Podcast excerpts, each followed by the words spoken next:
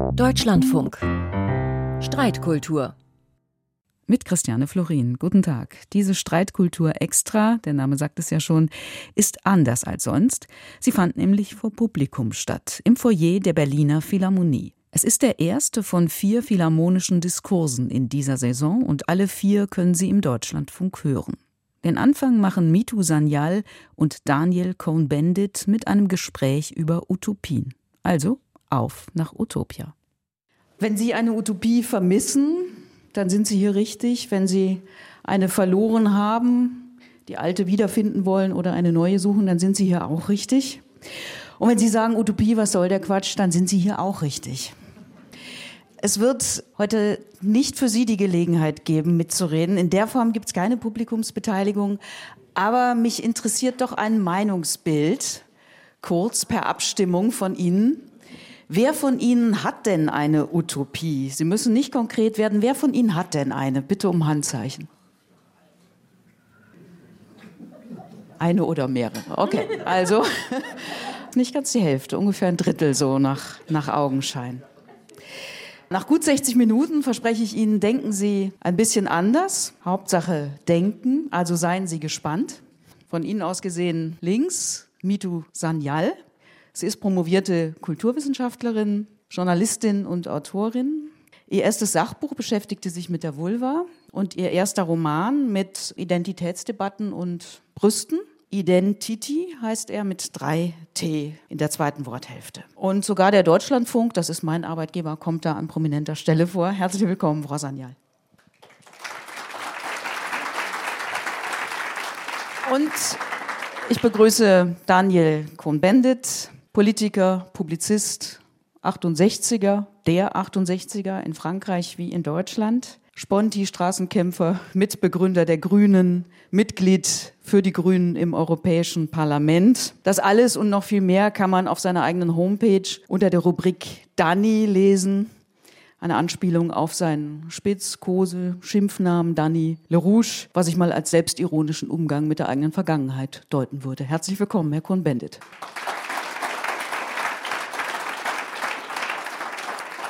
Ich stelle jetzt beiden die Frage, die ich auch Ihnen gestellt habe. Haben Sie eine Utopie, Frau Sanyal? Und wenn ja, welche? Ich war ja sehr, sehr begeistert davon, dass sich ein Drittel der Menschen hier gemeldet hatten. Haben Sie eine Utopie, als Sie dann gesagt haben, das wird sich ändern im Laufe. Nein, nein, bitte, es sollten mehr werden, es sollten nicht weniger werden.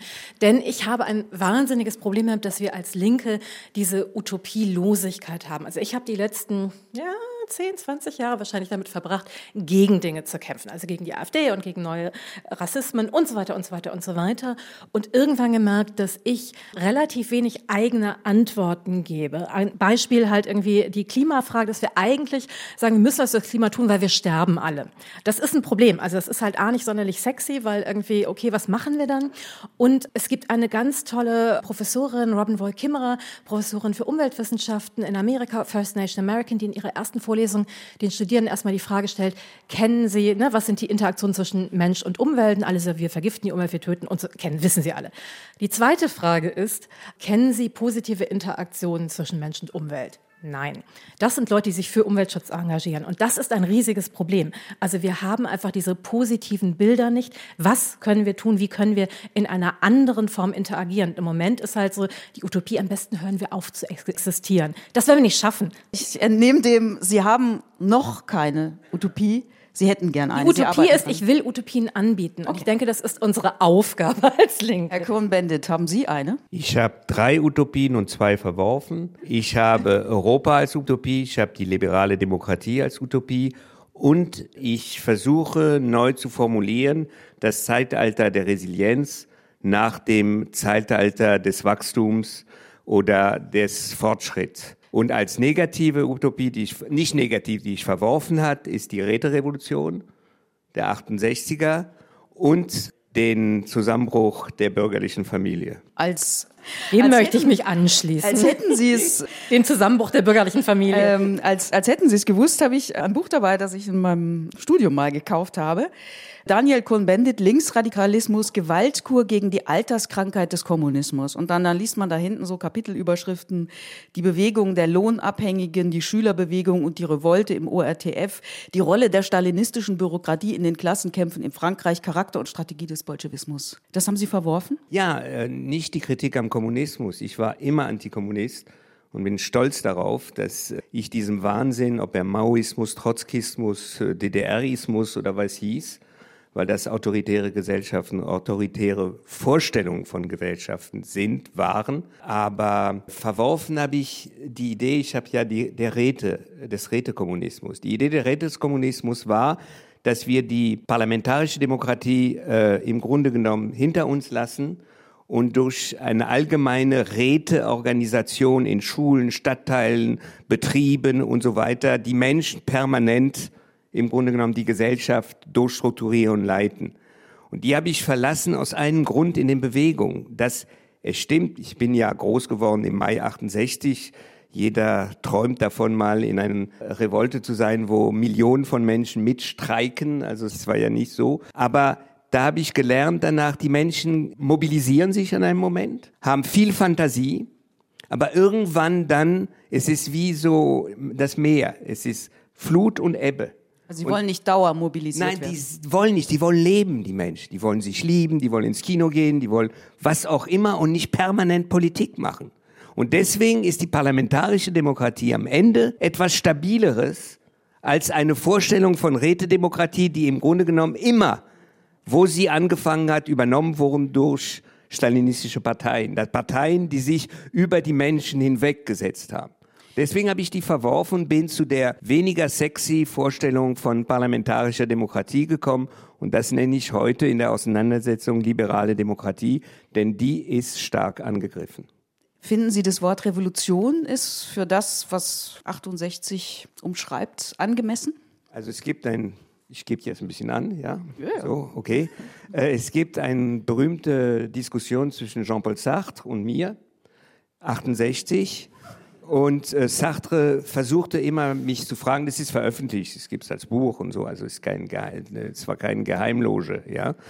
Wann ist die Revolution? Also Revolution ist unsere Vorstellung Sturm des Winterpalast in der bolschewistischen. Da habe ich ihm gesagt, ich war erst 23 und vielleicht gar nicht so dumm damals, es gibt keine Revolution mehr. Es gibt Revolten, die findet heute statt, dann gibt es Reformen, dann gibt es wieder Revolten und so verändern sich die Gesellschaft. Aber die Vorstellung, es gibt den Bruch, die französische Revolution, die russische Revolution und dann ist alles gut, das gibt es nicht. Frau Sanyal, Sie sind nach 68 geboren. Ich werde irgendwann mal sagen können, ich möchte jetzt nicht angeben, aber ich hatte mal eine Debatte mit Daniel Cohn-Bendit und mir. Ist veröffentlicht im Deutschlandfunk. Ja, es ist die erste Debatte äh, zwischen Ihnen beiden. Ja, wie blicken Sie denn auf 68? Wofür steht die Chiffre für Sie? Naja, also es gibt ja mehrere 68er. Es gibt einmal 68 in Europa und ich habe natürlich einen Blick darauf, der mit ähm, sowohl irgendwie sehr viel ich wünschte, ich wäre dabei gewesen, als auch, und wie war die Rolle der Frauen darin. Aber es gab ja zeitgleich die ganzen antikolonialen Bewegungen, die halt irgendwie auch sehr, sehr stark das definiert haben, was wir irgendwie unter Freiheit verstehen, was wir unter, was, was wäre eine Form des fairen Zusammenlebens. Ist Demokratie demokratisch? Das ist ja auch eine interessante Frage, weil ähm, ich glaube an Demokratie, weil wir nichts Besseres haben, aber ich finde unsere Demokratien so unglaublich undemokratisch. Auch einfach, weil ganz vieles von dem, was irgendwie entscheidungsbeeinflusst ist, wir nicht wählen können. Ne? Wir können die ganzen Wirtschaftsberater nicht wählen. Für mich war irgendwie einer der Momente, die mich wirklich daran gebracht haben, so verdammt, ich glaube immer noch an Demokratie und ich finde es ein Problem. Das war als in, in Griechenland, als es diesen ähm, Entscheid gab, diese Volks irgendwie Abstimmung gab über irgendwie Ende der äh, Austeritätspolitik. Und dann haben sich ja die Griechen trotzdem riesigen Druck der Troika trotz allem dafür entschieden, ja, wir sind für das Ende der Austeritätspolitik. Und am nächsten Morgen kam ähm, Wolfgang Schäuble ähm, auf, auf Janis Varoufakis zu und hat den Satz gesagt, der mich irgendwie immer noch irgendwie verfolgt. Wahlen haben nicht das Recht, Wirtschaftspolitik zu bestimmen. Da muss man dreimal durchatmen, weil es ist einfach die Wahrheit. Und das ist die Welt, in der wir leben. Das heißt, wir müssen uns auch damit auseinandersetzen. Was machen wir damit? Also ich will gerne über die äh, Griechenland diskutiert, aber am Ende hat äh, Schäuble Unrecht gehabt. Schäuble wollte die Griechen aus dem Euro rausschmeißen. Und dank dem französischen Präsidenten, der vieles verpasst hatte, hat es im Gipfel der gesagt, das ist der Bruch zwischen Deutschland und Frankreich. Und da musste die, die Merkel zurückrudern. Das heißt, da wurde schon auf das griechische Volk, das hat Schäuble gesagt. Aber Schäuble ist nicht der Gott der Wahrheit, sondern die Geschichte ist anders gelaufen. Und ich finde, Schäuble ist Schäuble, aber das Problem, was in Griechenland war, und das hat Varoufakis auch nicht verstanden, meiner Meinung nach, ist, dass es darum geht, wie integriert man Griechenland in einen ökonomischen Zusammenhang, wo die Griechen Benefit davon haben wollen, aber nicht verstanden haben, was die anderen dazu gemacht haben. Und da haben alle Fehler gemacht. Ich kann wirklich, ich war im Europaparlament damals und wir haben wirklich gegen Schäuble gekämpft und so weiter. Aber ich finde, die Griechen als die Heiligen darzustellen, ist auch falsch. Nee, das tue ich nicht. Aber, aber was Doch, halt. Ein bisschen hast du es gemacht. Also ich wollte nur. Äh.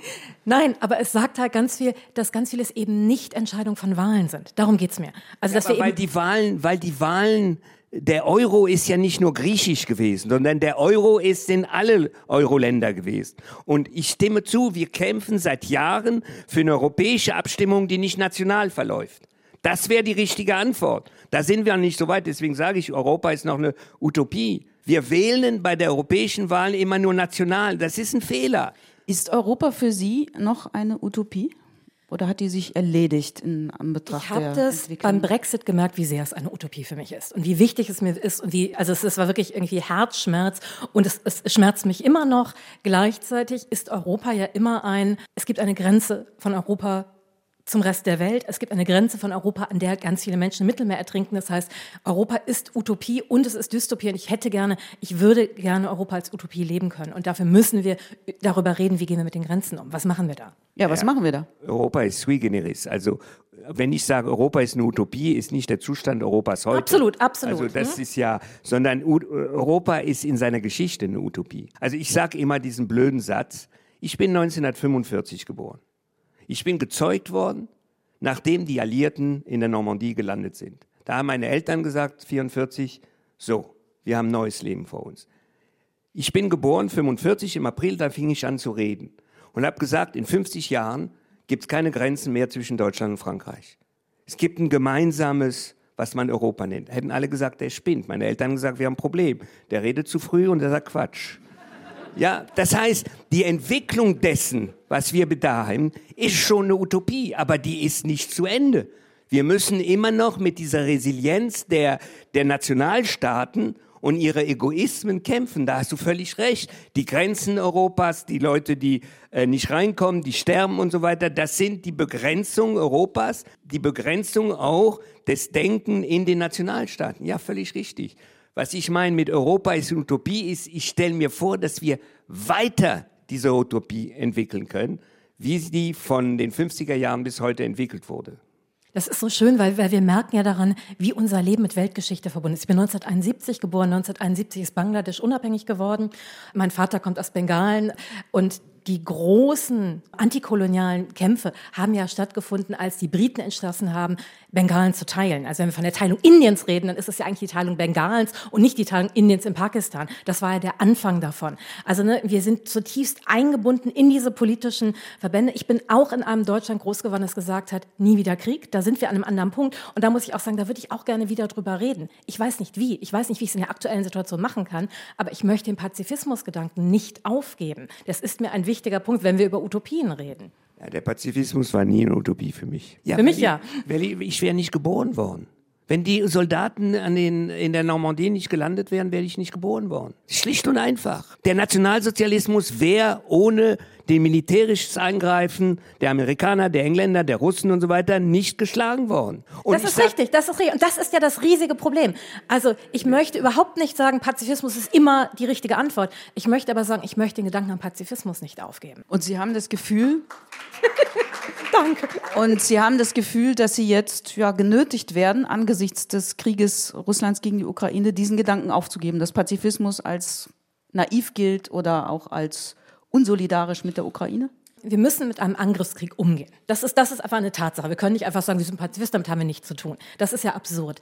Aber dann zu sagen, nee, plötzlich gilt es alles nicht mehr. Also plötzlich, dass wir plötzlich wieder Debatten darüber geführt haben, sollten die Wehrpflicht wieder einführen, wo ich dachte, oh, ich möchte nicht, dass meine Kinder in den Krieg ziehen müssen. Also da müssen wir drüber reden. Das, das können wir nicht plötzlich so, äh, dass es eine, eine neue Begeisterung dafür gibt. Es gibt Dinge, die müssen wir machen, auch wenn wir sie nicht gut finden, aber diese neue Begeisterung für Krieg darin. Und das erschüttert mich in einem Deutschland, in dem ich aufgewachsen bin, das gesagt hat, aus unserer Vergangenheit heraus wollen wir nie wieder, es gibt Gründe dafür, dass sich Deutschland nie wieder an Kriegen beteiligt und plötzlich irgendwie. Welche? Den Faschismus? Äh, Entschuldigung, äh, ich als Jude sehe das nicht als Grund, dass äh, Deutschland sich nicht an, zum Beispiel, ich nicht, das ist ein Fehler, dass Deutschland nicht früh genug mit Europa interveniert hat in Bosnien und die Muslime hat abschlachten lassen. Und ich fand das nicht ein Argument, weil es Faschismus gab, soll man die Muslime in Sarajevo oder in Srebrenica nicht schützen. Die Frage ist, wo fangen wir an? Und das finde ich ganz spannend. Da, also, wo es stattfindet. Nein, warten Doch. wir, halt Sekunde, einen Satz kurz ausreden lassen. Warten wir, bis es dazu kommt, dass sich Menschen abschlachten? Oder wollen wir gucken, dass wir früher intervenieren, dass es nicht dazu kommt? Ich will überhaupt nicht sagen, in einer Krise müssen wir sagen, nö, da, da Hände rein. So, das, das will ich nicht sagen. Aber ich würde tatsächlich sagen, was wir immer verpassen, ist, vorher an, alle anderen Mittel auszuschöpfen. Ja, aber diese Diskussion ist abstrakt richtig. Ja. Ähm, nein, Moment. Aber will ich ja konkret, wann? Wir hätten viel früher verhindern können, was in Bosnien stattgefunden hat. Viel früher. Ich muss einmal sagen, in Bosnien waren am Ende 50.000 UN-Blauhelme.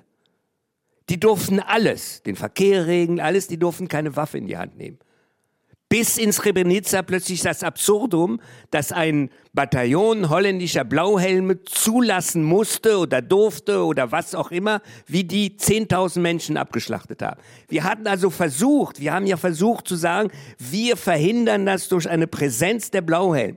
Wenn aber ein mörderischer Verein in dem Fall die Serben, die angegriffen, Milosevic, Karadzic und so weiter, bereit waren, alles zu machen, um die Macht zu übernehmen, dann ist leider der Pazifismus nicht möglich. Ist es, glauben, also, weil es ist ja immer so, diese Länder, die auseinanderbrechen, wo halt ganz, wo wirklich jahrzehntelang unterschiedlichste Gruppen miteinander mehr oder minder friedlich miteinander gelebt haben. Und dann brechen sie auseinander und es kommt zu Kriegen. Das, das war irgendwie ne, in, in Jugoslawien so, das war in Indien so mit der Teilung Indiens. Und wo ich denke, halt, wir haben diese Erfahrung gemacht. Das heißt, wir können, kriegen wir es hin, dass wir die Leute an einen runden Tisch setzen, bevor wir irgendwie, bevor diese Länder auseinanderbrechen? Das muss doch möglich sein. Könnte es vielleicht auch sein, dass unsere, wen bestärken wir in welchen nationalen Bestrebungen, dass unsere Politiken mit, nicht ursächlich schuld sind, aber mit das befeuern? Sprechen wir mal über die aktuelle Situation, über den Krieg gegen die. Ach, ich dachte, wir wollen über den Iran ja, reden. Zu, zu einer Utopie gehört ja, der, gehört ja die Vorstellung eines gerechten Friedens. Aber die Wege dorthin sind in verschiedenen Utopien unterschiedlich. Wenn ich Sie richtig verstehe und auch aus den Interviews, die ich mit Ihnen gehört und gelesen habe, Sie sind für die Waffenlieferungen an die Ukraine. Sind Sie auch für mehr? Absolut. Ich, hören Sie mal zu. Ich finde, ich das ist zu. doch, es die ist irgendwie, Zeit. irgendwie, irgendwie finde ich diese Fragen, ja. Im Zweiten Weltkrieg hat Deutschland Russland überfallen. Ich spreche jetzt nur von diesem Fall, weil ich da einen bestimmten Punkt. Dank der Lieferung der Waffen der Amerikaner und der Engländer vom Iran her konnten sich die Russen verteidigen gegen die deutsche Wehrmacht. So, es gibt historische Momente. Wenn ein Land Angriffskrieg, in dem Fall Russland, die Ukraine überfällt und die Ukrainer, die kämpfen für ihre Freiheit. Und jetzt stellen wir hier, sagt, ah, also zu viel Waffen für die Freiheit, mm, das ist geschmäcklerig. Ja, die sollen nicht gewinnen, verlieren, aber gewinnen sollen sie auch nicht. Und Putin soll nicht erniedrigt werden, ja, weil vielleicht äh, kriegt er dann Magengeschwür und so weiter. Nein, die Ukrainer entscheiden diese Sache und die überraschen uns. Die überraschen uns mit ihrer Fähigkeit, für ihre Freiheit zu kämpfen. Und verdammt nochmal, es ist unsere Aufgabe, ihnen zu helfen, für ihre Freiheit und Unabhängigkeit zu kämpfen und nicht darüber nachzudenken, bis wohin dürfen sie kämpfen und nicht. Die werden, irgendwann wird es Verhandlungen geben, nur dann, wenn die Ukrainer das, das Gefühl haben, jetzt sind wir soweit. Und deswegen bin ich für so viel Waffen, wie sie brauchen. Ja, was Sie um vorhin sagten, hatte ja hier im Raum noch niemand gesagt, sondern Frau Sanyal hatte ja gesagt, sie vermisst äh, die pazifistische Idee oder sie fürchtet, dass die pazifistische Idee ja vergessen ich glaube, wir wird, müssen parallel wird. darüber reden. Das ist die eine Sache. Die andere Sache, ich fand es total spannend. Wir haben ja ein Vorgespräch gehabt. Nicht wirklich ein langes Vorgespräch. Und ich habe gesagt, das Thema, was mich im Moment sehr bewegt, weil es mich an meine Grenzen bringt, ist die Frage des bewaffneten Widerstands gegen gewaltfreien Widerstand. In, ne, in Widerstandsbewegungen. Und Sie haben mir gesagt, sobald wir irgendwie bewaffneter Widerstand müssen wir gucken, was passiert danach. Das hat, dasselbe Problem haben wir in der Ukraine ja auch. Wie wird es danach weitergehen? Ich bin überhaupt nicht hingekommen als Expertin für, ich bin weder Putin-Versteherin, ich habe keine Ahnung, was er macht, warum er das macht. Ich bin keine Expertin für Krieg, ähm, auch nicht für diesen Krieg. Was ich tatsächlich, äh, also ich möchte, das ist auch nicht meine Utopie. Ich finde, ich finde, wir sind da in einer Zwangssituation, in der wir handeln müssen, in der wir die Auswahl zwischen verschiedenen schlechten Wahlen haben. Und irgendwie da können wir die bessere von den schlechten treffen. Aber wir müssen immer wissen, dass wir dabei einen Preis bezahlen. Was mich aber tatsächlich interessiert ist, was wären denn positive Utopien? Weil das ist für mich, also ob, ob man diesen Krieg, für mich wäre es auch, das ist die andere Sache, ich möchte jede Form von Friedensverhandlungen darin unterstützen und mich macht es nervös, wenn einzelne Parteien sagen, nee, Friedensverhandlungen wollen wir erstmal noch gar nicht führen. Das ist tatsächlich das Einzige, wo ich sagen möchte, wenn ich Kritik üben möchte, dann, dann das. Ansonsten muss ich sagen, ich bin erschüttert von der Situation und ich habe noch keine Analyse dazu. Wer und wie soll mit wem verhandeln. Ich, ich, ich habe ein gutes Interview mal mit irgendeinem, der Friedensverhandlungen führte. Und da fragte der Journalist, okay, Sie verhandeln mit Herrn Putin. Was würden Sie ihm sagen? Er soll mit dem Krieg aufhören. Ja, das sagen wir ihm. Ja, was würden Sie ihm sonst sagen? Er soll mit dem Krieg aufhören. Ja, das sagen wir. Na, das kann ich nicht. Das muss die Europäische Union. Das sagen Sie ihm. Nein, das müssen nur die Amerikaner machen. Ja, was sagt er, würde Biden ihm sagen? Er soll mit dem Krieg aufhören. Wäre es möglich gewesen, mit Hitler nach dem Überfall auf Frankreich oder wo zu verhandeln? Hätten Sie den Franzosen, ja, es gab einen, der verhandelt hat. Der hieß Pétain. Das war die Unterwerfung unter Hitler. Das war die Kollaboration. Das Problem ist ja, Ja, das ist Sobald mal wir, so mit nein, nein, nein, wir, sobald wir in politischen Diskussionen den Hitler-Vergleich haben, kommen wir leider nicht mehr weiter. Das ist ja, ich, ich, ich würde Ihnen ja an vielen Punkten zustimmen, aber leider ist das, da, da sind wir alle wir einer Meinung. Naja, weil, weil irgendwie sobald wir irgendetwas mit Hitler vergleichen, müssen wir alle natürlich sagen, ja, selbstverständlich. Dem kann man ja nichts mehr. Warum dem, darf dem ich, kann man doch nichts. warum darf ich mit Putin nicht mit Hitler vergleichen? Weil es vielleicht erkenntnistheoretisch uns gerade nicht weiterbringt. Also nicht, Sie dürfen das natürlich individuell gerne machen, aber ich glaube tatsächlich, an dem Punkt ist er außerhalb der Gruppe der Menschen, mit denen wir politisch verhandeln. Das ist ja das heißt, Problem. Es gibt, es gibt es nicht mehr.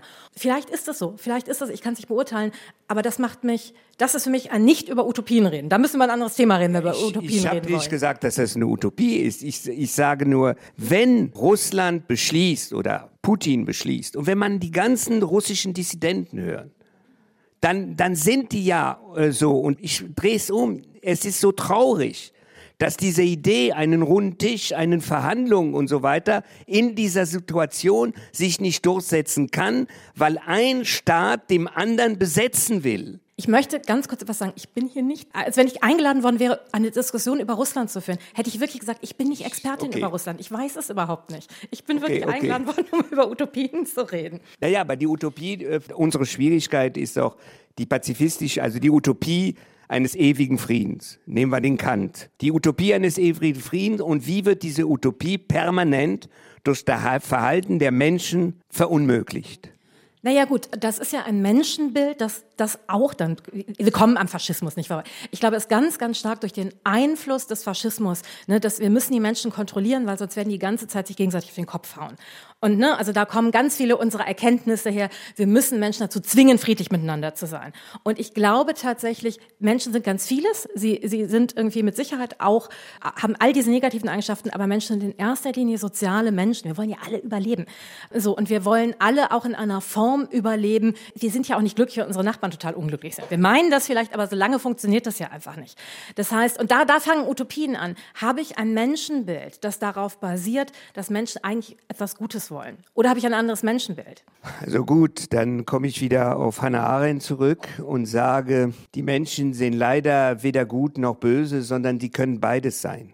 Und zwar die gleichen Menschen. Das ist ja die Schwierigkeit. ich Deshalb würde müssen nie wir sagen, Voraussetzungen dafür schaffen, damit sie gut sein können. Ja, aber wer schafft die Voraussetzung wann? Wir sehen es ja jetzt in dieser, ich habe ja gesprochen über meine Utopie, über die Resilienz. Die Gesellschaft, wir müssen jetzt von diesem Wachstumswahn raus, Fortschrittswahn, weil es sichtbar ist, wie zerstörerisch das ist und eine, eine Lebensform entwickeln, Resilienz, die ein ganz anderes Verhältnis zur Natur hat. Und wir sehen aber, wie, welche Schwierigkeit Menschen haben, wenn es äh, spitz auf Klopf geht. Ich sehe, wie in Frankreich die gelben Westen, da wurde das Benzin ein bisschen teurer und das und das und dann, das halten wir nicht aus. Das heißt, den Weg zu einer Resilienzgesellschaft, weil die Menschen einerseits alles Gute wollen, sie wollen eine, auch ein anderes Verhältnis zur Natur, aber welche Fähigkeit hat, haben wir alle, das zu überspringen, was wir bis jetzt gelebt haben? Aber das finde ich super. Entschuldigung, Vivian. Ja, nee, ich äh, wollte noch mal gerade nachfragen, was mit, also Resilienz ist ja auch ein ziemlich tot äh, gerittenes Wort, finden Sie ja Regalmeter in äh, Buchhandlungen zum Thema Resilienz. Das bedeutet ja sowas wie innere Utopie ist genauso totgelebt, ja. ja. Wie, wie da innere, das bedeutet ja. Also ich bitte, das finde ich jetzt ja, ein bisschen. Das bedeutet äh, ja sowas wie innere Widerständigkeit entwickeln, sich nicht sofort aus der Bahn werfen lassen. Und wie hängen Resilienz und Utopie zusammen? Kann es sein, dass Menschen, wenn sie an etwas glauben, an ein großes Versprechen glauben, ein großes Ziel haben, eher bereit sind, etwas hinzunehmen, zu kämpfen oder zu verzichten, je nachdem? Ich glaube, alle angesichts des Klimawandels, angesichts dessen, was wir heute erleben, haben die Hoffnung, den Wunsch, dass wir unsere Gesellschaft anderes gestalten. Aber anscheinend genügt das nicht. Anscheinend ist das nicht stark genug im Hinblick, wenn man die Krisen sieht, mit denen wir konfrontiert sind. Und deswegen ist es nicht ein totgeredenes Wort, sondern es ist ein neugeborenes Wort, das wir noch nicht integriert haben. Ich glaube aber tatsächlich, dass, dass Resilienz, grundsätzlich mit Ihnen immer einstimmen, aber dass es häufig so missverstanden wird wie, es ist individuell. Man muss halt individuell mal zurückstecken, mal was aufgeben, das dritte Auto. Ich habe überhaupt keine drei Autos. Ne? Also äh, das, das dritte Auto weglassen und irgendwie den Swimmingpool, den ich auch nicht habe. So. Und dass ich tatsächlich, ich, ich würde eher an Strukturen denken, die es Menschen auch einfacher machen, weil wir wollen immer, sie müssen jetzt alle auch die richtige Kaufentscheidung treffen und in den Biogarten gehen und so weiter. Und wir müssen jetzt auch Strom sparen. Wo ich denke, erklärt mir, wie ich es richtig richtig mache, weil irgendwie, wenn ich jetzt Strom spare, individuell, produziert das Strom, das, das Elektrizitätswerk den trotzdem weiter und es ist halt ein Plus. Das heißt, wir müssen, wir müssen eine Struktur schaffen, an der, von der wir auch glauben, sie funktioniert. Das ist die andere Sache, um es dann auch umsetzen zu können. Aber, und das ist die andere Sache, ich glaube, wir brauchen auch etwas, das wegkommt von diesem, also wir hatten ursprünglich dieses Macht euch die Natur untertan, das wissen wir, es funktioniert nicht. Und jetzt haben wir dieses, wir müssen die Natur retten. Ist genau dasselbe Prinzip, nur mit anderem Vorzeichen. Das heißt, ich glaube tatsächlich, wir müssen ein System haben, wie wir lernen, die, mit der Natur auf Augenhöhe zu, zu, ne, ähm, zu interagieren. Dass wir nämlich auch der Natur etwas zu geben haben. Dass wir nicht nur, wenn wir weniger schädlich sind, ist es schon ein bisschen besser. Das ist ja im Moment irgendwie das Maximum, was wir anzubieten haben. Und ich glaube, wir brauchen halt ein, wie können wir auch gut für die Natur sein. Da gibt es ja Forschung zu, aber die ist tatsächlich noch relativ marginalisiert, vor allem in den Diskursen. Und die Diskurse im Moment, die ich mitkriege, die, die ziehen mir die Schuhe aus. Also dieses, so, ah, wir müssen dann, dann vielleicht müssen wir doch noch mal über Atomkraft, ja genau, hier, Schuhe aus. Wir müssen doch noch mal über Atomkraft reden. In Indien fangen sie jetzt zumindest ja an, irre viel über Solarenergie zu sprechen und über andere Formen von Windenergie, wo ich dachte, das ist das, was jetzt die erste Diskussion in Deutschland ist. Die erste Diskussion ist, wir müssen frieren im Winter. Wo ich denke, ja, ich verstehe alles, aber, aber das, das ist nicht etwas, womit man Leute abholt. Also ganz stimmt es nicht. Ich, es ist immer gut, immer gegen Deutschland zu sein, weil das klingt immer gut in bestimmten Kreisen. So einfach ist es nicht. Ich kann ja nur mein eigenes Land nein, gut nein, kritisieren, ja, weil ich ja nur hier nein, irgendwas mitgestalten aber, kann. Äh, nein, Indien ist, äh, ich habe da einen Dokumentarfilm, Indien versucht einerseits, einerseits entwickelt es am meisten neue Atomkraftwerke, ja, das ist auch ein Stück der Wahrheit. Ja, kaufen da überall, wo sie welche kriegen. In Deutschland hat man gesellschaftlich eine Entscheidung getroffen, raus aus der Atomenergie. Diese sechs Monate mehr, das spielt keine Rolle. Das ist grundsätzlich die Entscheidung. Man wird sehen, ob Deutschland da gut fährt oder nicht. Die Franzosen zum Beispiel haben einen anderen Mix. Ich bin kritisch, aber man, man wird sehen. Nur in Deutschland ist man da weitergegangen. Ich frage mich immer, man muss die Struktur, man muss, man muss, wer muss, wer kann, wer ist wir, wer muss man. Ich sage schlicht und einfach, die gesellschaftliche Debatte in Deutschland, das sieht man ja auch an den politischen Strukturen. Die Grünen sind rangekommen, weil sie den ökologischen Wandel, weil sie den Kampf gegen den Klimawandel. Und dann kommt dieser Krieg. Dann kommt diese unfassbare Situation, dass sie geerbt haben, eine Energieabhängigkeit aus von der Politik, von CDU und SPD und alle, die mitgemacht haben. So. Und jetzt ist plötzlich ihre Utopie, die Utopie der Grünen, raus aus diesen Energieabhängigkeit und so weiter, ist so schwer zu realisieren, weil natürlich in Deutschland viele Menschen Angst haben, was passiert im Winter. Und diese Angst kann man nicht sagen, nee, keine Angst, denn ihr Freund Stäuble, ja, dann zieht man nur, da, da zieht man nur, da zieht man nur ein Pullover mehr an und dann ist alles gut und so weiter. Also, ja, so idiotisches, ja. Das heißt, wir sind plötzlich in einer Situation, wo unsere Utopie einer anders, einer anders funktionierenden Wirtschaft, die wir jetzt ankurbeln wollen, durch die Krise einfach erstmal durchkreuzt wird. Und das ist eine schwierige Situation. Äh, Winfried Kretschmann hat ja ähm, vom Waschlappen gesprochen, den man jetzt äh, statt der Dusche ich nutzen Ich freue mich, dass Winfried sich könnte. mit dem Waschlappen äh, wäscht. Ja, so. Äh, Aber der Punkt ist ja jetzt ein ganz interessanter, weil es eben sehr konkret ist. Menschen haben Angst, wissen nicht, wie sie die nächste Gasrechnung oder jedenfalls Energiekosten bezahlen sollen.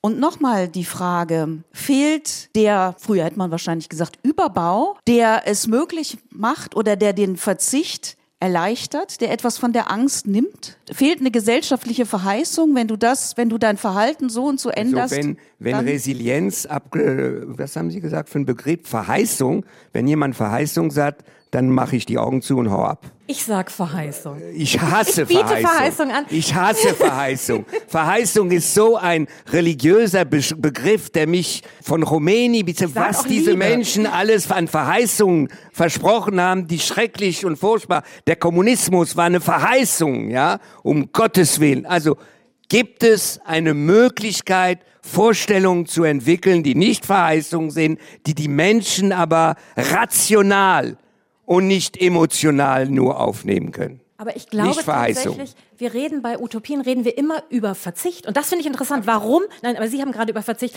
Was, wie können wir Utopie den Leuten so verkaufen, dass sie den Verzicht auf sich nehmen? Und ich glaube, das funktioniert nicht. Das werden wir irgendwie, das, werden wir niemals schaffen. Was wir machen können, ist zu sagen, bestimmte Dinge werden weniger, dafür werden andere aber mehr. Was könnte das sein? Was kann realistisch mehr werden? Sie hatten eben gesagt, wer ist Mann? Wer ist Mann, der das machen soll? Also dieselben Mann, die sich entscheiden, irgendwie können Waffen liefern, können sich auch entscheiden. Was, also nicht stattdessen, sondern irgendwie auch entscheiden. Wir können uns entscheiden, entscheiden. Es gibt ganz viele Menschen, die, die, ähm, also es gibt ganz viele Berufsfelder, die wir nicht mehr brauchen. Was können wir mit den ganzen Menschen machen? Menschen könnten zum Beispiel die Aufgabe haben, Kindern beizubringen, wie heißen die ganzen Blumen um euch herum? Wie heißen die ganzen Pflanzen um euch herum? Wir wissen, es hört sich absurd an, aber wenn wir irgendwie die Namen der belebten Welt um uns herum nicht kennen, nehmen wir sie weniger wahr. Das heißt, wir können haben ein weniger das Gefühl, verbunden mit der Welt um uns herum zu sein und können uns weniger um sie kümmern.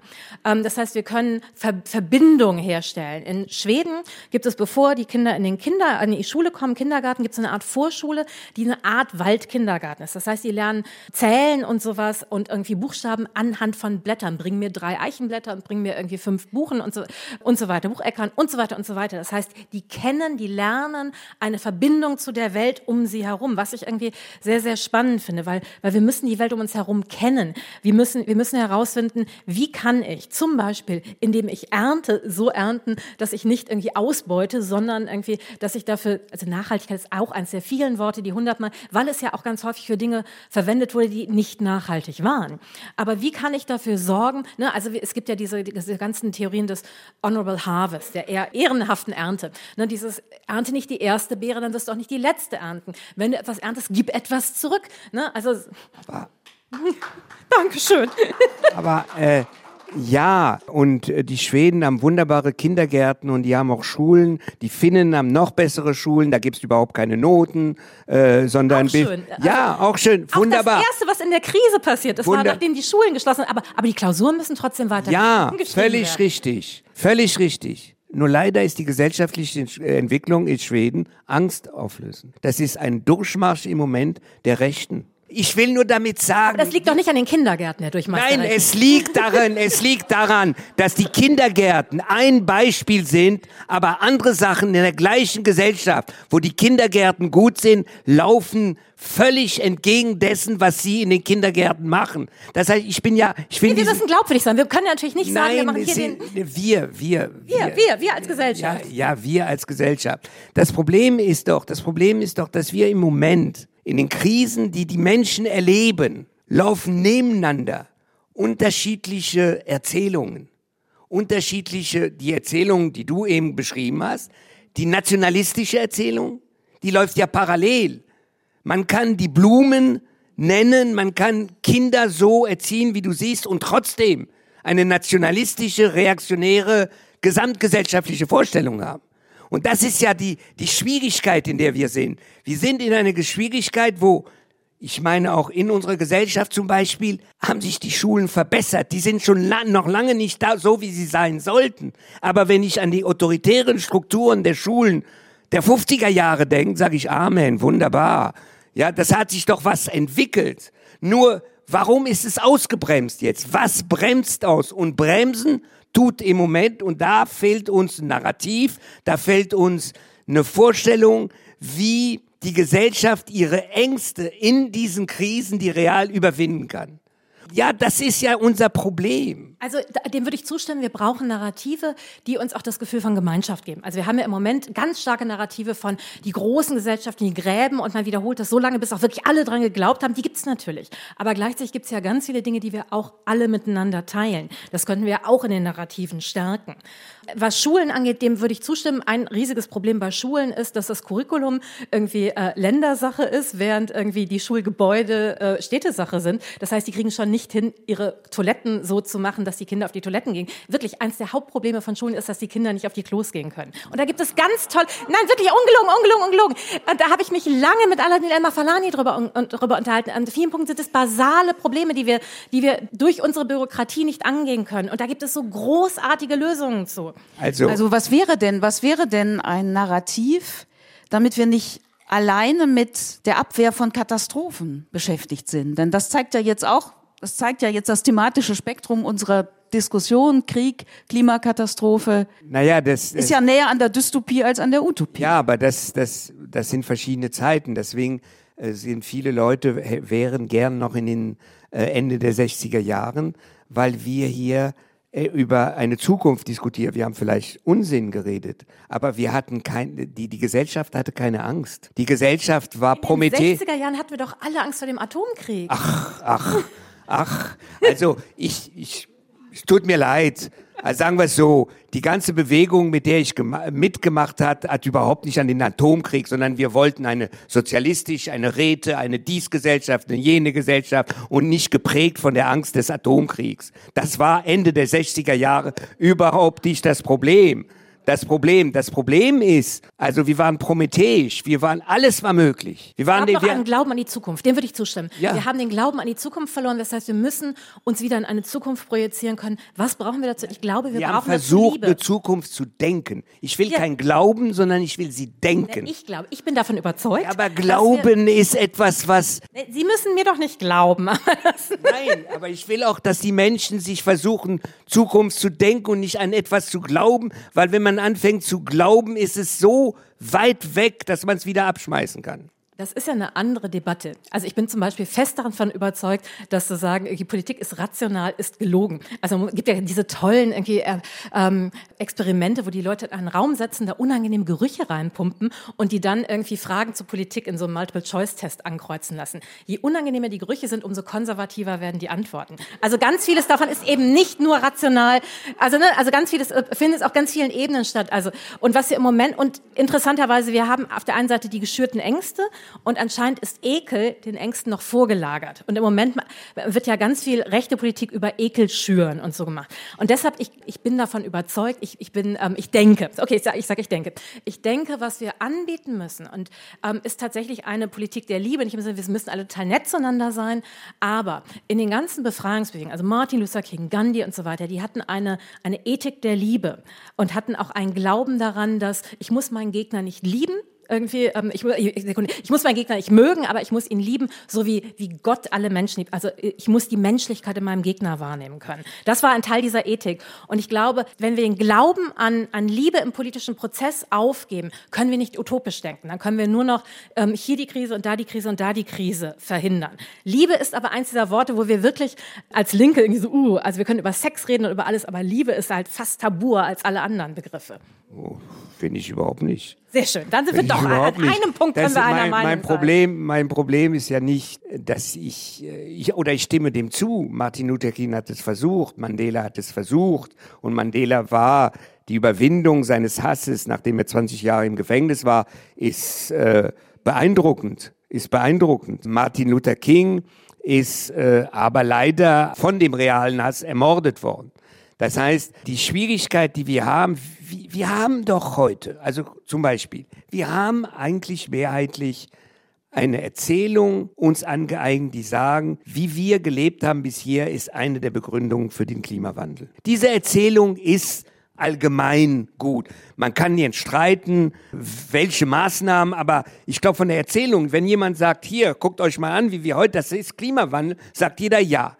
Wenn es aber darum geht, die einzelnen Maßnahmen zu diskutieren, da sieht man, wie brüchig diese gemeinsame Erzählung, weil sie bedeutet, kollektiv, also Strukturen zu verändern und individuelles Verhalten. Man kann beides nicht voneinander trennen und das ist ja unsere Schwierigkeit. Aber das ist ja genau das Beispiel. Die rationale Einsicht ist ja eigentlich da, außer bei einer Minderheit. Die Einsicht ist, der Klimawandel ist menschengemacht, wir können so nicht weitermachen, wir müssen etwas ändern an unserem Lebensstil, individuell und gesamtgesellschaftlich. Und obwohl die Einsicht da ist, passiert aber das nicht, was nach Ansicht der meisten äh, Wissenschaftlerinnen notwendig wäre. Weil also, die Wissenschaft keine Politik macht. Das hat es noch nie gegeben. Die Wissenschaftler haben Recht. Aber die Wissenschaftler wissen nicht, wie man in eine Gesellschaft so beeinflusst, dass sie sich verändert. Mhm. Diese Wissenschaft der Gesellschaft, die gibt es nicht. Da gibt es unterschiedliche Vorstellungen, Soziologen, die von, die sagen so, die anderen so. Aber das ist ja, wenn man will, das ist ja das Interessante. Rational soll man nicht. Fridays von Future erzählt, wir müssen auf die Wissenschaft hören. Aber Wissenschaft sagt uns nicht, wie man das in Politik umsetzt. Das weiß, das haben wir bei Corona gesehen. Da haben die Wissenschaftler einiges gesagt und da haben die Menschen gesagt, ja, nein, meine ich nicht. Dann gab es andere Wissenschaftler, Maske rein, Maske raus, dies, äh, raus in der Wohnung, rein in die Wohnung und so weiter und so weiter. Das heißt, dieser Aberglaube, oder das ist falsch, die Platon-Gesellschaft kann es nicht geben. Eine Herrschaft der Wissenschaftler, darf es nicht gehen, weil es einfach demokratisch nicht geht. Aber wir sehen und ja auch welche ja. Wissenschaftler, also auch da, die Wissenschaftler haben sich ja in Details auch immer wieder widersprochen. Also bei den kleinsten Sachen war es ja so, ich dass... Ich nie gesagt, man nee, muss nee, auf die Wissenschaft Nee, nee, hören. absolut, absolut. Und das, das, ich glaube, sagen, das ist ja, ja, das riesige Problem. Also, dass wir immer das Gefühl, dass, dass wir immer sagen, hört auf die Wissenschaften. Die Wissenschaft sagt, äh, Wissenschaft bedeutet, dass, dass wir uns streiten, dass wir interpretieren müssen. Wir haben Daten und die müssen wir interpretieren. Und es ist nicht so einfach, dass ich inzwischen, also ich habe ja, das Schlimmste finde ich ja dieses, diese March for Science, irgendwie Believe in Science. Ich glaube, ich möchte nicht an Wissenschaft glauben müssen. Da habe ich, da, da muss ich dann sagen, da kriege ich dann wirklich ein Problem mit. ist schon mal gut, ist schon mal gut, ja. ist schon mal gut.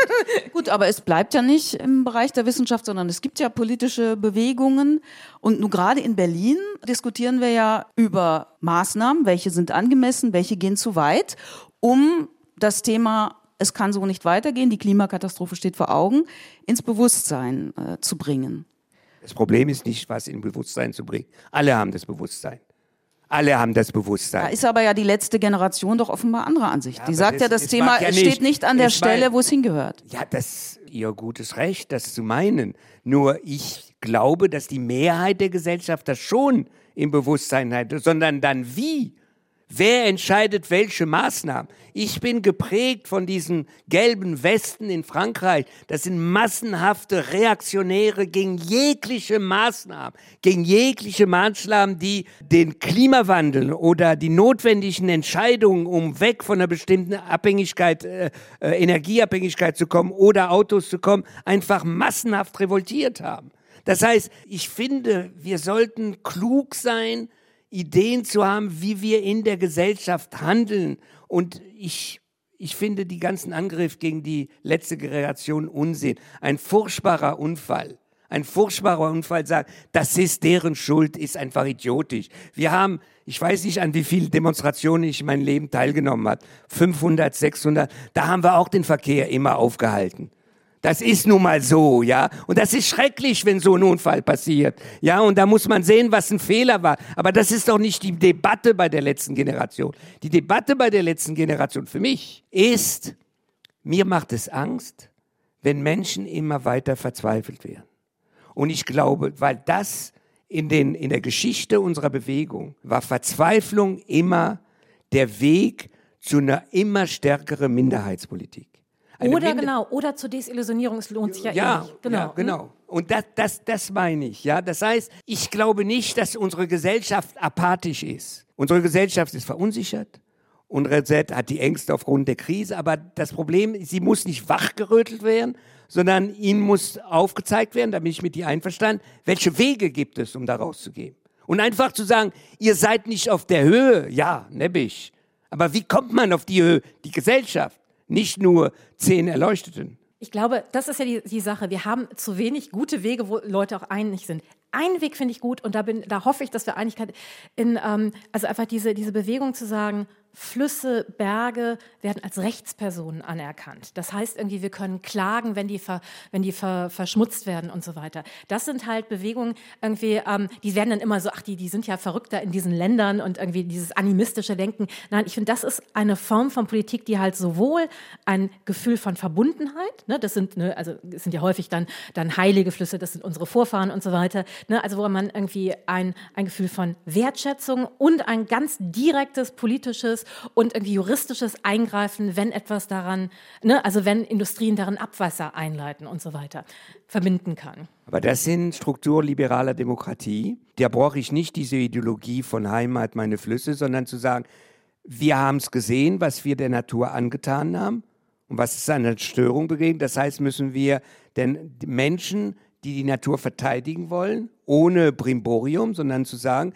dass sie die Möglichkeit haben, für diese Natur dann in dem Rahmen, juristischen Rahmen, den wir erklären, zu klagen.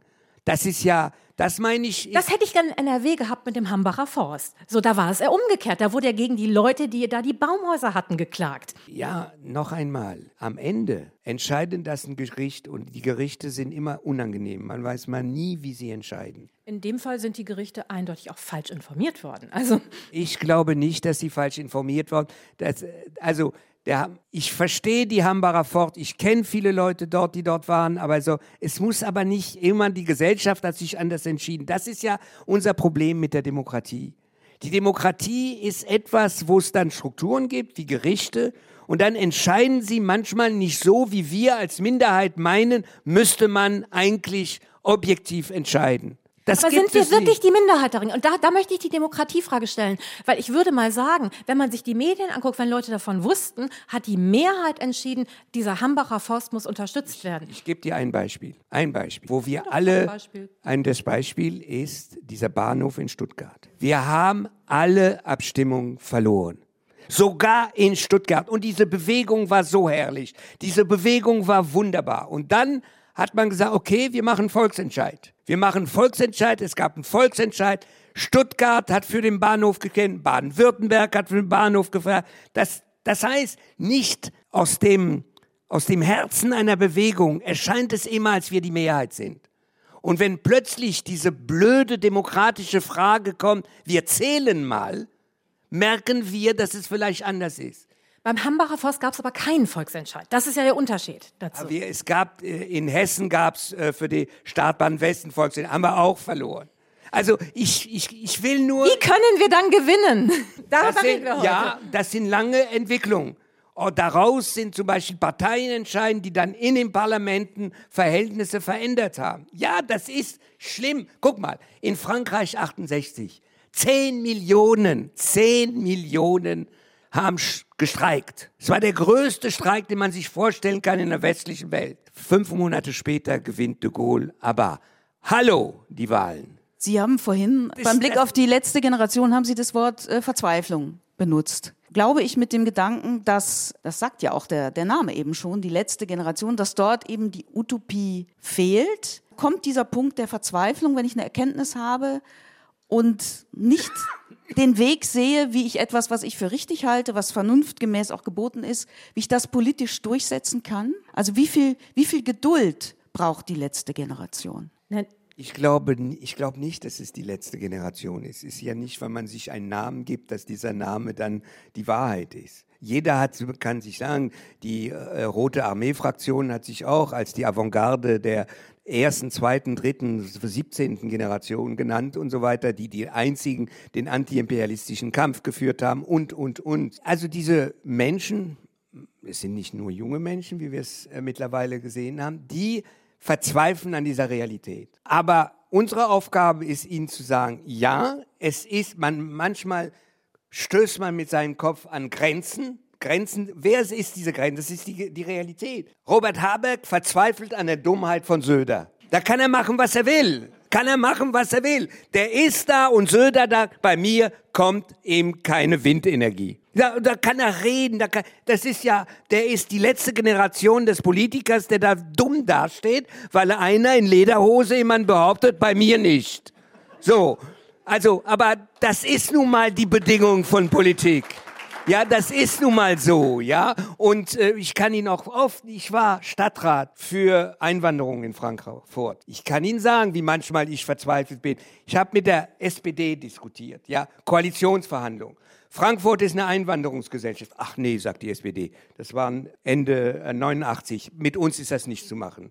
Da haben wir dreieinhalb Stunden diskutiert, bis wir die Kompromiss gefunden haben. Das heißt, Frankfurt ist eine zunehmend multikulturelle Stadt aber keine Einwanderungsgesellschaft. So, da sage ich Ihnen, da wären Sie doch randösig, wenn Sie sowas. So, aber, das ist nun mal so in der Politik. Aber ist die Zeit beim Thema Klima noch da? Aber also ich glaube tatsächlich, Verzweiflung als irgendwie politischen Hebel zu verwenden, finde ich nachvollziehbar, aber es, es, ist einfach ein Weg irgendwie, der nirgendwo hinführt. Und das ist tragisch daran. Weil entweder, also ich bin in den 80er Jahren sozialisiert worden, da war es auch so, der Wald stirbt, wir alle sterben und wir gucken uns um, der Wald steht immer noch. Dem Wald geht's Und ihm geht's besser.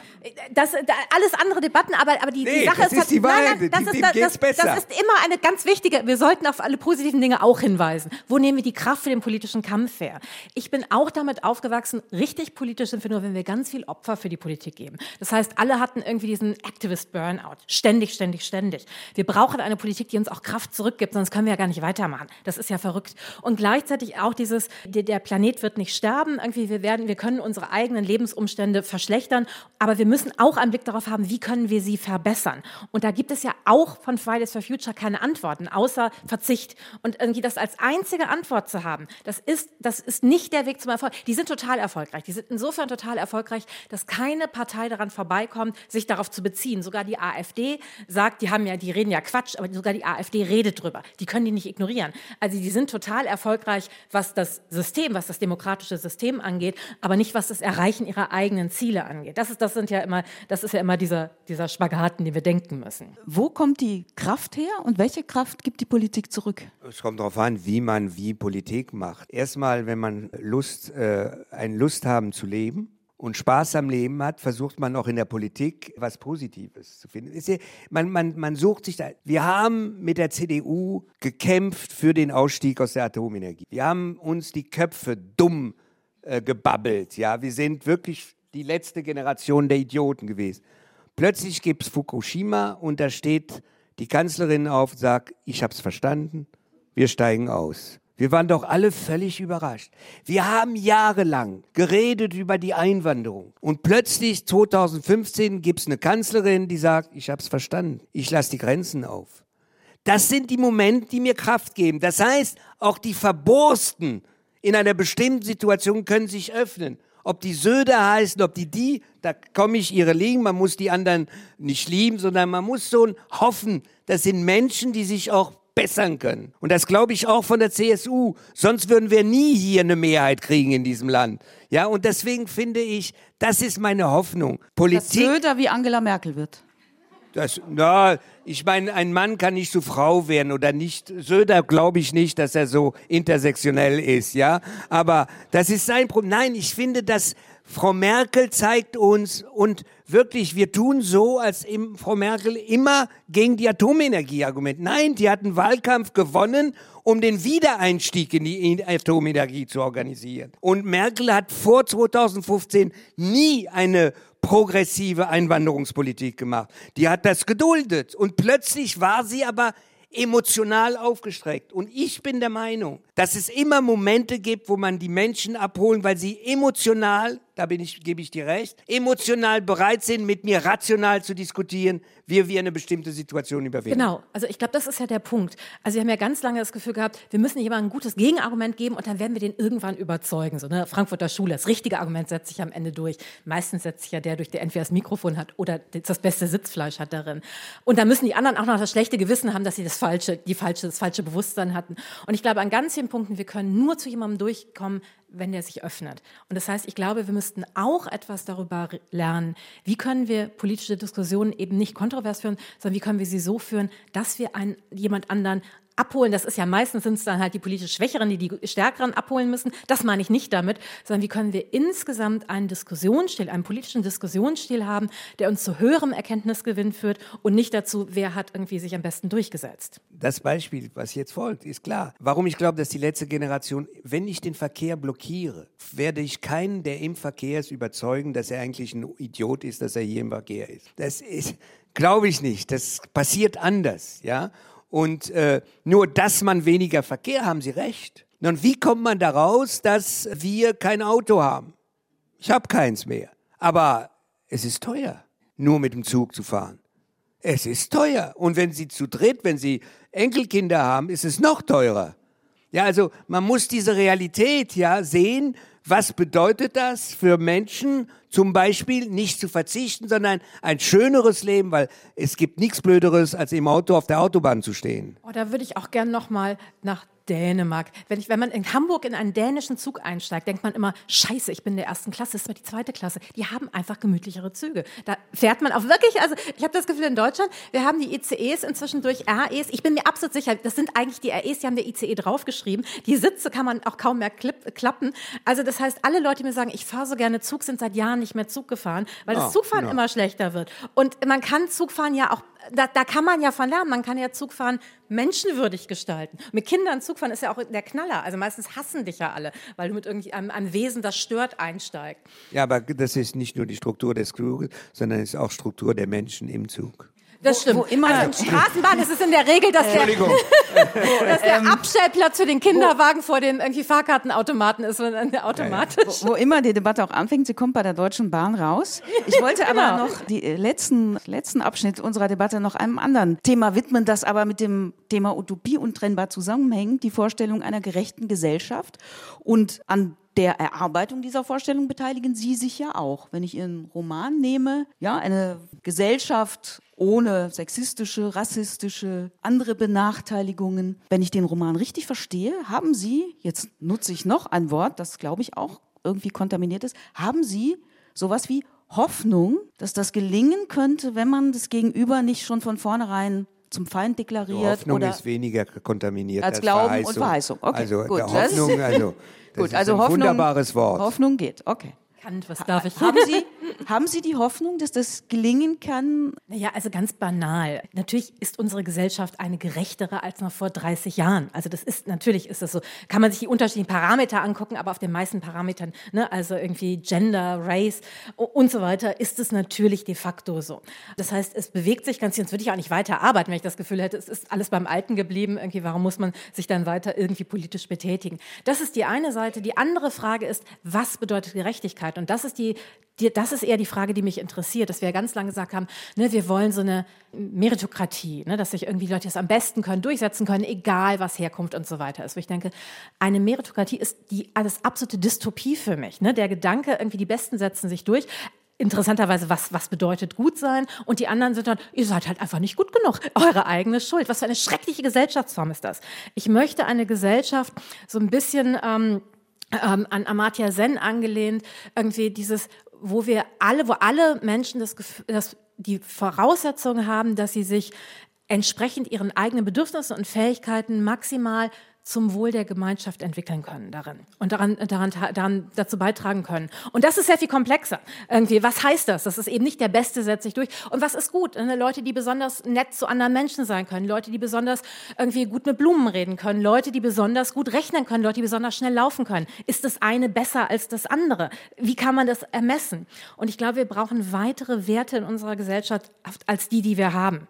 Ne? Also wir haben ja irgendwie messbare Werte, wir haben monetäre Werte, wir haben Statuswerte und da würde ich sagen, wir brauchen auch Liebeswerte. Wie können wir irgendwie Liebe, Solidarität, all diese, ne? also Freundschaft, wie können wir all das, wie können wir auch Care aus diesem Bereich, das, das ist unbezahlt und das machen dann irgendwie die Leute, die, ne? also entweder Frauen oder im Moment ist es ja so, die Geflüchteten sollen sie dann alle die Ausbildung als Pfleger im Altersheim machen. Das ist, ne, das ist super, ne? also so, so machen wir das. Die sollten, das sind die letzten Berufe, die die letzten Leute machen sollen. Und so, so warum? Wir können das natürlich auch aufwerten, weil das sind ja einfach ne, dafür sorgen, dass es Menschen besser geht. Wir werden irgendwann, das ist richtig Wachstum im Sinne von mehr produzieren und so weiter, aber wir können mehr an Menschlichkeit produzieren. Da ist noch ganz viel Raum nach oben an Wachstum.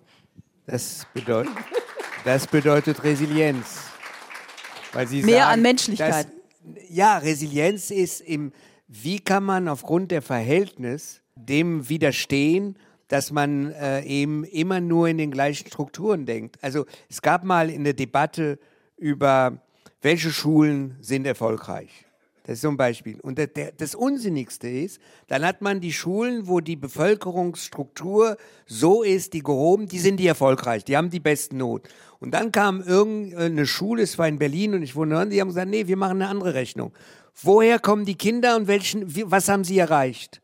Und dann sieht man, dass diese Schulen die erfolgreichsten sind, ja, oder diese, weil sie Kinder, die eigentlich nicht dazu geboren wurden in den Zusammenhängen, Abitur zu machen, plötzlich diese Kinder bis zum Abitur. Auch wenn sie nicht eine 1 plus, sondern nur eine 2 bis 3 gehabt haben. Das ist eine wahnsinnige Leistung gewesen. Und dies zu messen anders die Kritik, die du eben gemacht hast, ist die beste Kritik, die man macht der französischen republikanischen Meritokratie. Also jeder muss die Chance haben, nach oben zu gehen.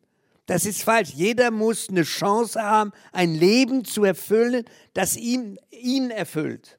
Und das ist, ich glaube nicht, dass es Liebe ist, sondern das ist, dass, dass, dass die, wir haben alle, alle haben das Anrecht, sich wohlzufühlen in der Gesellschaft.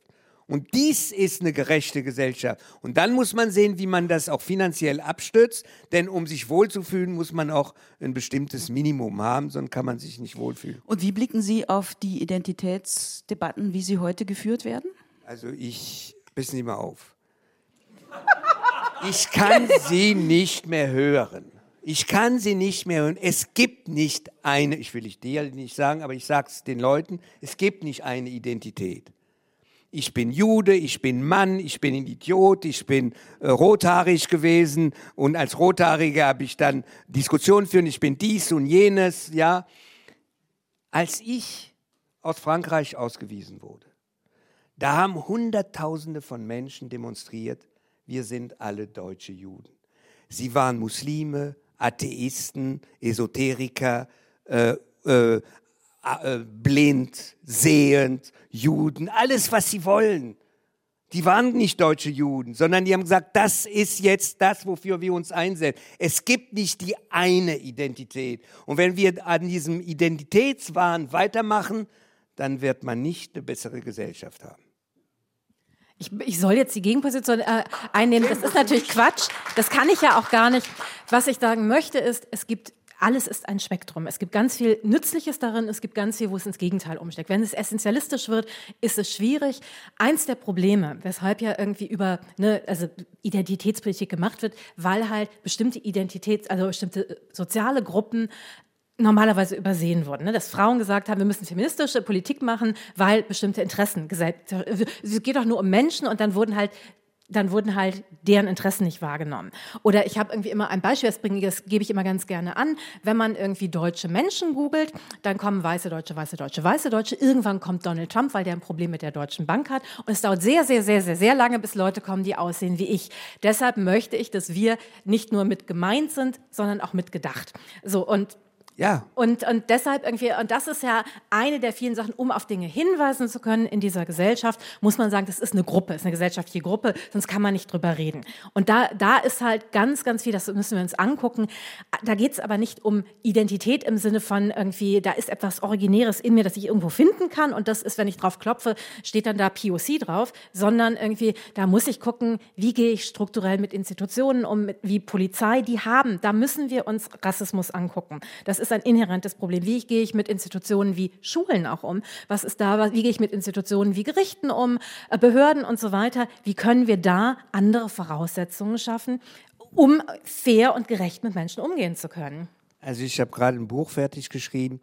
Das ist, äh, also in Frankreich äh, haben die Rechten immer gesagt, unsere Vorfahren die Gallier.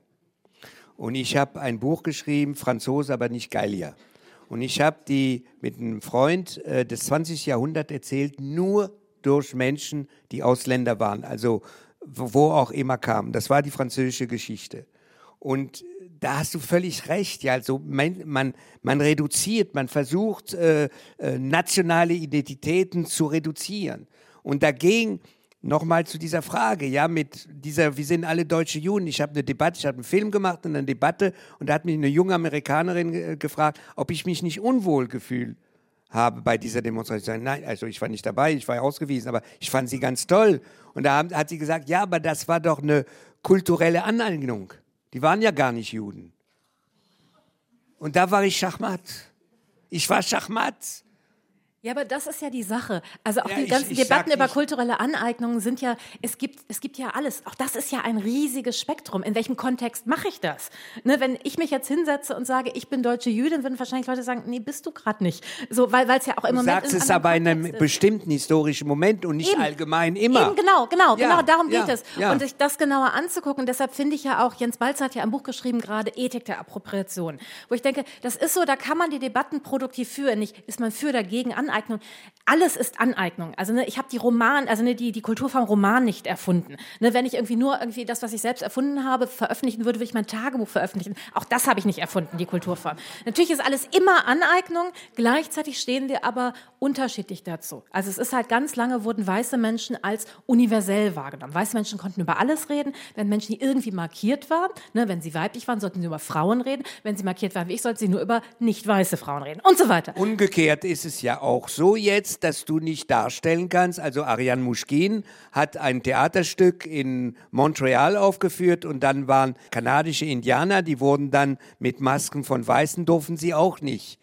Ja? Genau, genau. Und Ja, das, und da- ist, das da- ist der da- historische Moment, an dem wir stehen, dass wir sagen, wir müssen uns die Theater angucken und sagen, verdammt, die, das, also, ne, also mein, mein Roman irgendwie sollte aufgeführt werden. Da gibt es ganz viele Rollen, wo es um Repräsentation geht, wo es darum geht, dass es irgendwie in dem der historischen Situation, in der wir jetzt sind, es wichtig wäre, wenn es People of Color spielen würden, weil wir die einfach so selten auf Bühnen Ja, sehen. kann ja sein. Und die, die Theater hatten einfach, die, die, ne, die Ensemble hatten diese Schauspieler und Schauspielerinnen nicht. Und dafür gibt es Gründe. Dafür gibt es strukturelle Gründe, weil ganz lange Leuten gesagt wurde, die eben nicht weiß waren, du kannst doch gar keine Rolle spielen, wenn da nicht in Klammern steht Drogenhändler. Oder bei mir Opfer von Zwangsverheiratung. Und das war, das ist ja mit einer der Gründe, warum all diese Leute nicht an die Schauspielschulen gegangen sind. Oder wenn sie, wenn sie, oder hat dann nach sich Lehrer und Lehrerinnen. Das hat sich verändert. Und dass, dass sich okay, das das verändert war- hat, dafür haben wir etwas getan. Da, dafür sind diese Debatten da, um diese unsichtbaren, ganz häufig heißt Identität ja eigentlich nur irgendwie über Geschichte nachdenken. Und viel, viel mehr heißt es, heißt es ja gar nicht. Und das finde ich wichtig, wenn Identität essentiell wird, ne, essentialistisch, ne, das ist originell, das nur ich kann das und du kannst das niemals verstehen, weil ich denke, niemand wird jemand anderen jemals völlig verstehen, aber wir verstehen uns genug, also um Ja, miteinander das, reden zu das, können. das Problem ist ja, du hast völlig recht, aber wenn so eine Debatte da so absolutistisch geführt wird, Und das ist ein Problem, dass wir uns im Moment, wenn wir uns Debatten angucken, immer nur die trötigsten Argumente rausgucken, rauspicken. Das ist ja wirklich so ein bisschen die, die Twitterisierung der Debatten. Also, dass Nee, wir uns nee, alle, die, doch, also in den, in den Debatten über kulturelle Aneignung gibt es unglaublich konstruktive und unglaublich essentialistische Argumente. Wir nehmen die lautesten Argumente, die, weil die uns am meisten, also das, dann wird irgendeine Band, die Dreadlocks hat, in einer Brasserie in Bern, mit, wo 30 Leute zum Konzert gegangen sind.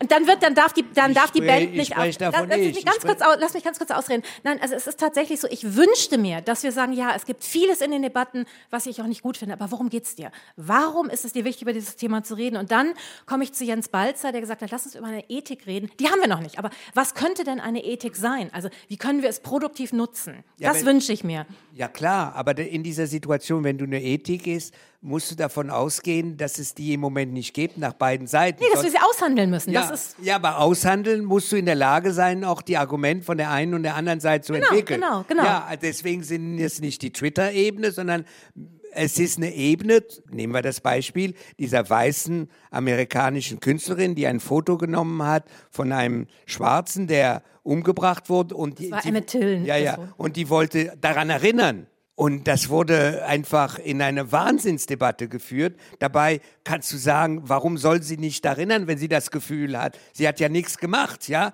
Und da meine ich, ja, wir haben Debatten und wir haben auch diese Debatten dann auch über den Postkolonialismus, der genau auf die gleiche Ebene geführte. Was darf der eine, was darf der eine nicht und so weiter. Genau, wir führen als Gesellschaft Debatten sehr destruktiv. Dem würde ich absolut zustimmen.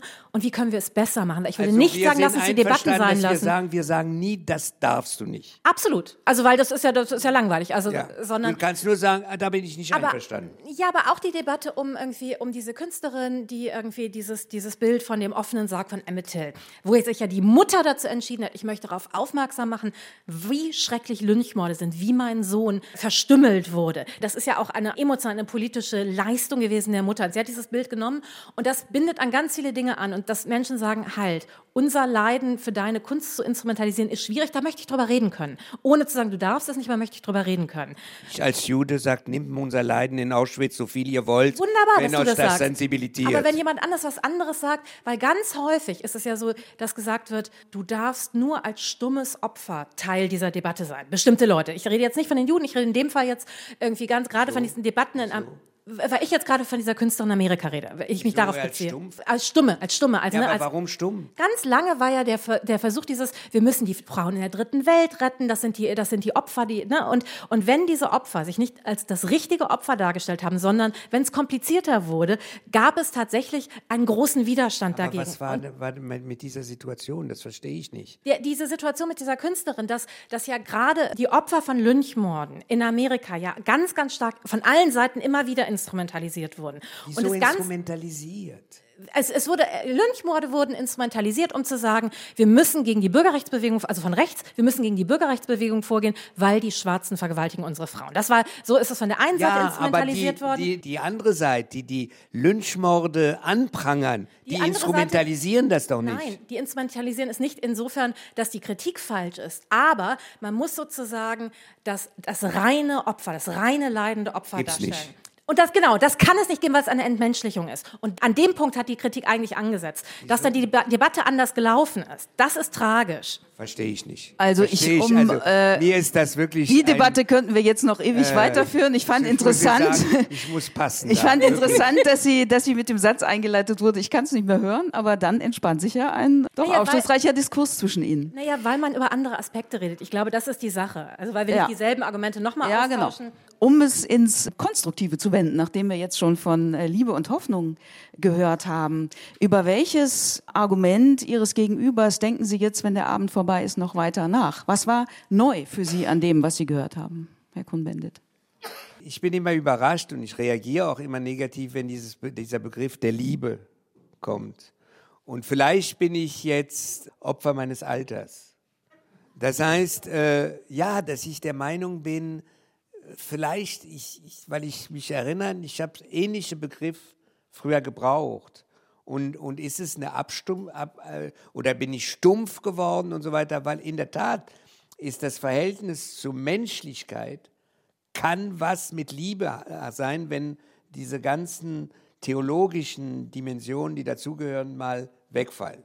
Und deswegen würde ich sagen, kann ich noch mal nachdenken. Frau Sanyal, was war für Sie Ich bin neu? ja in einer schwierigen Situation, weil ich, ich bin ja Fan. also deshalb ist es halt so ein bisschen dieses, ähm, dieses, ich muss jetzt irgendwie gewonnen werden, ist halt schwierig, weil, weil ich bin ja hier, weil, weil ich irgendwie, ich wollte gerne mit dir reden. das war, ja, ja, ich komme, okay, welches Thema jetzt egal, Daniel Cohn-Bendit ist da, ich bin da. Was mich glücklich macht, ist, dass wir, glaube ich, an dem Punkt zusammenkommen, wo es um, wie können wir Menschen ein menschliches Leben, ein menschenwürdiges Leben ermöglichen.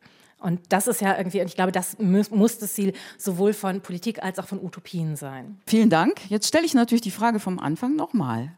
Wer hat eine Utopie? Ob es ein paar mehr geworden sind. Ich habe drei. Ein mehr. Ja, ich würde sagen, es sind nicht mehr geworden. Okay. Sieht man auch im Radio nicht, ob sie aufzeigen. Ähm, alle haben jetzt aufgezeigt. Alle haben genau, aufgezeigt. das äh, sind die Lügenmedien, genau. Ich danke Ihnen, ich danke Ihnen beiden, ich danke Mitu Sanyal, ich danke Daniel Cohn-Bendit, ich danke Ihnen fürs Zuhören. Ich bin Christiane Florin. Ich wünsche Ihnen noch einen schönen Abend. Kommen Sie gut nach Hause.